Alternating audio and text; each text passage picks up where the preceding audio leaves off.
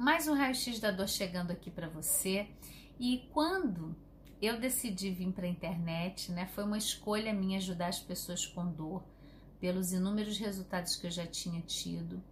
E eu digo que a vida é um fluxo constante, né? E ao longo da minha jornada, da minha busca por novos conhecimentos e atualizações sobre a dor crônica, eu percebi que a gente tem uma separação, do mesmo jeito que a gente separa o nosso corpo da nossa mente, né? Como se fossem duas coisas separadas. Então, a dor eu tenho que tratar com medicamento, eu tenho que fazer uma cirurgia, e o que eu sinto não, não tem nada a ver com isso, tá tudo separado. Eu vejo que a gente tem essa cisão entre a nossa experiência de vida, né, os nossos sentimentos, as nossas emoções e o nosso corpo. Da mesma forma como a gente tem uma separação da natureza. A natureza ela, nós somos parte integrantes dela, né? Se a gente voltasse um pouquinho no tempo, nós não vamos voltar, não tem como viver como antigamente, mas existia uma conexão maior entre os homens e a natureza, né? É, William Reich, que é o pai das terapias corporais, ele até tem um livro, O Éter, Deus e o Diabo, que ele fala sobre o animismo, né? Que é os seres humanos projetando as suas sensações na natureza. Então, se tinha um relâmpago, é porque os céus, Deus estava zangado com a gente, estava tendo o, o, trovão, o barulho do trovão, né? E que é uma dificuldade do homem de entrar em contato com seus próprios sentimentos, então ele projeta fora. Isso é uma vertente, é um tipo de pensamento, mas para mim existe muita conexão entre o que está acontecendo ao nosso redor com a gente dentro. Basta observar que países que têm pouco sol, o índice de depressão ele é muito elevado, porque as pessoas passam mais tempo no frio e no escuro. Então, como a gente vai dizer que algo fora não interfere dentro da gente? Que o que eu estou vivendo, então, por exemplo, eu morei no Rio de Janeiro é a minha vida praticamente inteira, né? No Rio de Janeiro, a gente não pode dizer que nós temos as quatro estações muito demarcadas. A gente tem é, é, possibilidade, assim, fica um pouquinho mais frio. Deu um vento, tá todo mundo com frio, né? E agora que eu tô vivendo no sul, é impressionante a mudança climática, né? Como a gente vê a primavera é bem demarcada pelas flores, o inverno é bem frio né? O verão vem o calor, é, é, você percebe isso e só se você se negar demais você não vai ver fora e dentro, você não vai perceber que existe uma conexão entre o que está acontecendo fora de você com o que está acontecendo dentro de você. E eu agreguei em todo o meu trabalho a psicoastrologia, esse é um ponto bem polêmico, talvez, digamos assim, porque eu uso muito as neurociências, as pesquisas atuais, e as pessoas, não, mas o planeta não tem nada a ver. E eu falo que simbolicamente, se a gente usa, né, um pouquinho do Jung, a gente vai ver que os símbolos, eles têm uma representação na nossa vida. Então eu queria contar para vocês a história de uma pessoa que a gente pôde fazer uma cura financeira, né, uma dor porque as finanças, o lidar com dinheiro também eu vejo que é uma dor humana, né? Existe a dor física e quantas dores físicas, quantas pessoas eu já atendi que tinham muitas dores no corpo por uma dificuldade financeira. Kelly, eu não consigo me estabelecer financeiramente, eu sempre gasto mais do que eu ganho. E tem de tudo, né? Tem pessoas que ganham muito pouco e conseguem satisfazer ali, e tem pessoas que ganham muito dinheiro, mas estão sempre em dívida. E aí a gente vai trabalhando a integração dessa pessoa, com a história dela, com as emoções vividas, né? E eu queria contar hoje, eu vou chamar o nome fictício que essa pessoa de Carla.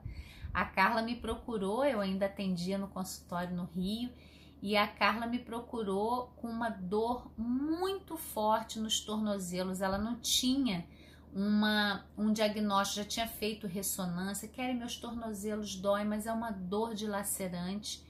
E a gente foi trabalhando, né? O que estava acontecendo na vida dela também, além do físico, além de fazer movimentos. E ela trouxe uma ferida ligada ao dinheiro. Kelly, eu é meu, minha grande dor. Eu nunca ganho o suficiente o dinheiro para mim é difícil, eu não gosto do dinheiro, eu quero é, é expulsar o dinheiro, mas ao mesmo tempo eu preciso de dinheiro. E eu me lembro que eu pedi ela para eu olhar o mapa dela. O nosso mapa de nascimento, para mim, ele é um mapa, né? O mapa, ele serve para quê? Para a gente encontrar um caminho. Então, para mim, o nosso mapa, o retrato do céu no momento em que a gente nasceu, ele é um mapa de se encontrar com a sua essência, de olhar dentro de você quando você nasceu, como que estava essa configuração do céu e o que que isso traz para você de símbolo.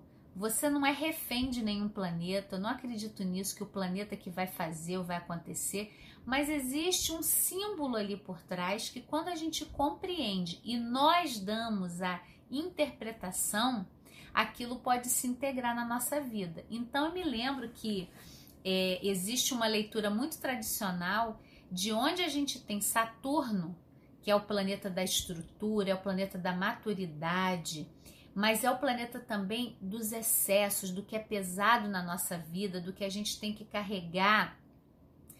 E essa pessoa falou para mim, mas eu também não vai ter jeito isso não, porque eu fui fazer o meu mapa e uma pessoa falou que eu tenho Saturno na casa 2, então que eu vou sempre ter falta de dinheiro, vou ter dificuldade financeira. Quando ela falou aquilo, eu já abri um alerta e eu trago para vocês agora a neurociência, né? Porque isso para mim essa integração da ciência com a consciência, não precisa ficar nada de fora eu falei, nossa, ela criou um registro ali no cérebro dela com essa leitura que está fazendo ela reproduzir um padrão.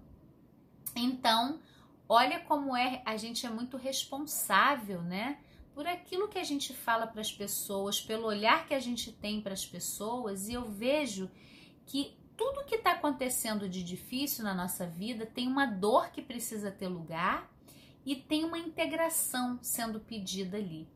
E eu peguei e falei, deixa eu olhar o seu mapa. E eu vi lá o Saturno dela na casa 2. A casa 2, na nossa mandala astrológica, é a casa das finanças, do dinheiro, do dar e receber, dos nossos valores, né? O que, que é importante para mim, o que, que eu valorizo. E eu fiz uma leitura linda para ela ali, né? Naquele momento, né? Não tem uma fórmula mágica, por isso que eu digo que os processos que a gente vai criando tem muito a ver com a nossa própria experiência ali junto, né? Eu falei para ela, Carla, interessante, eu não vejo o seu mapa uma falta de dinheiro, como se esse planeta aqui determinasse isso, que você vai sempre ter uma falta financeira. Eu vejo que você veio trabalhar esse para mim que é um símbolo de responsabilidade financeira e que você pode ser muito abundante quando você trabalhar eliminando os excessos, o que, que você está gastando demais, como você recebe o dinheiro, o dinheiro ele precisa ser árduo para vir para você, ou você pode ter maneiras mais leves de se permitir receber. E parece muito simples falando assim, né? Mas a pessoa trazendo aquele peso, aquela memória de que algo fora dela estava criando a falta financeira e que não tinha jeito porque ela nasceu com aquele planeta ali é, foi muito libertador para ela e foi lindo depois acompanhando o processo dela.